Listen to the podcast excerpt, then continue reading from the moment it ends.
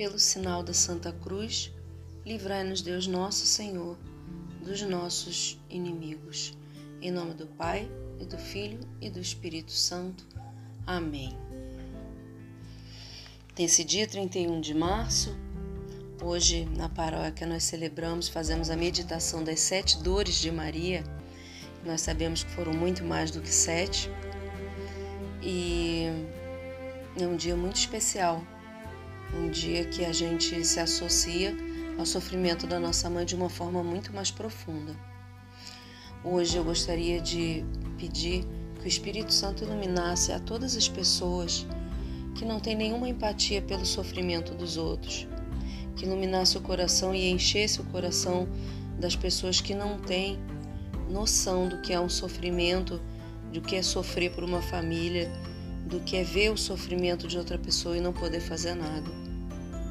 Que o Espírito Santo venha em nosso auxílio, seja nosso socorro, nosso consolador para todas as pessoas que sofrem nesse momento, para todas as pessoas que precisam de uma ajuda, precisam de uma luz. E que também seja esse mesmo Espírito Santo a soprar as soluções, a vir de encontro para mostrar como solucionar e como passar por tantas dores, tantas amarguras na nossa vida. Peçamos juntos esse Espírito Santo, que ele venha ser a nossa paz, para que ele venha ser nosso consolo. Vinde, Espírito Santo, enchei os corações dos vossos fiéis e acendei neles o fogo do vosso amor. Enviai o vosso Espírito e tudo será criado, e renovareis a face da terra. Oremos. Ó Deus que instruístes os corações dos vossos fiéis com a luz do Espírito Santo, Fazei que apreciemos retamente todas as coisas segundo o mesmo Espírito e gozemos da sua consolação. Por Cristo Senhor nosso. Amém. Aquele trechinho da Bíblia. Despertando, José fez como o anjo do Senhor lhe havia mandado. Mateus 1, versículo 24a. Ainda me lembro da conversa que tive ontem com José. Segundo nossas leis, uma mulher que comete adultério, mesmo que prometida em casamento, deve ser apedrejada. José me confessou que, logo que soube da notícia por minha boca, sem compreender o mistério de Deus, pensou em me abandonar em segredo. Ele tinha decidido fugir. Assim, perante a sociedade, eu seria considerado vítima e não seria condenada. A minha admiração por ele só aumentou. Deus é realmente Senhor da nossa existência. Sua providência atua na história. Hoje sei que nossa aproximação e amor foram ações de Deus.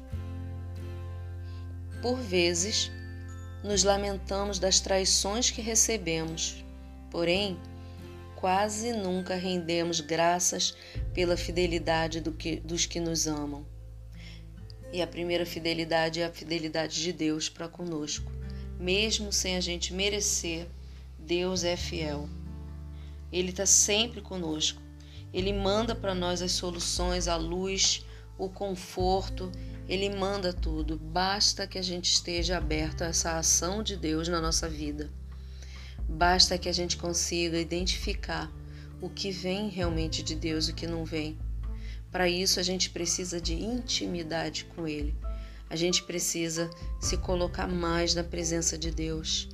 Hoje é quarta-feira da Semana Santa e eu faço ainda esse convite. Mesmo tem muita gente que ainda está trabalhando, que tem pessoas que não podem fazer esse lockdown que é solicitado mas você lá no seu cantinho, pega esse finalzinho de Semana Santa, arruma um tempinho para você silenciar seu coração, silenciar sua alma, se aproximar mais de Deus, se aproximar mais de Jesus, do Espírito Santo, de Nossa Senhora, se aproximar mais do céu. É, hoje a gente tem um mundo nas nossas mãos que é a internet e a gente acaba utilizando para tantas outras coisas que não são boas. Por que não esse, esse tempinho que a gente tem? Deus não está pedindo para a gente ficar 24 horas colado ali. rezando sem parar. Para algumas pessoas, talvez ele até peça. Algumas pessoas que têm esse dom, essa vocação. Mas, de um modo geral, ele pede a qualidade do nosso tempo. Então, se você tem aquele tempinho, faz silêncio na sua alma. Começa a se educar para se encontrar com Deus, para que a gente possa viver essa Páscoa como uma explosão de alegria, uma explosão dessa ressurreição e entender um pouco mais desse mistério. A gente vai junto nessa caminhada de deixar nascer Jesus dentro do nosso coração, mas para isso a gente precisa ir gestando ele aos poucos, vai amadurecendo nossa vida, nosso coração para receber o Senhor da nossa vida. Então vamos juntos fazer essa oração da gravidez de Maria.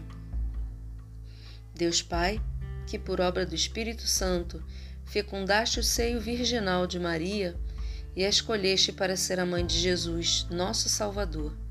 Eu te louvo e te agradeço por teu amor incondicional por mim, por minha família e por toda a humanidade. Sei que a minha vida é regida pela tua providência. Da mesma forma que chamaste Maria para uma missão tão importante, também me chamas para cumprir teus desígnios. Quero ser fiel a ti a exemplo de Maria que gerou o Verbo por nove meses. Também quero gestar o teu filho em meu coração, até eu poder dizer como o apóstolo Paulo: Já não sou eu quem vivo, é Cristo quem vive em mim. Nesta novena em que eu acompanho diariamente os nove meses da Virgem Imaculada Grávida, eu te peço a graça de reconhecer a fidelidade daqueles que me amam e de reconhecer principalmente a fidelidade de Deus na minha vida. Eu confio, amo e espero, assim como a tua serva, Maria Santíssima, Mãe de Jesus. Amém. Pai nosso que estás no céu, santificado seja o vosso nome. Venha a nós o vosso reino, seja feita a vossa vontade assim na terra como no céu. O pão nosso de cada dia nos dai hoje. Perdoai-nos as nossas ofensas, assim como nós perdoamos a quem nos tem ofendido. E não nos deixeis cair em tentação, mas livrai-nos do mal. Amém. Ave Maria, cheia de graças, o Senhor é convosco. Bendita sois vós entre as mulheres, e bendito é o fruto do vosso ventre, Jesus. Santa Maria, Mãe de Deus, rogai por nós, os pecadores, agora e na hora de nossa morte. Amém. Ave Maria, cheia de graças, o Senhor é convosco. Bendita sois vós entre as mulheres, e bendito é o fruto do vosso ventre, Jesus.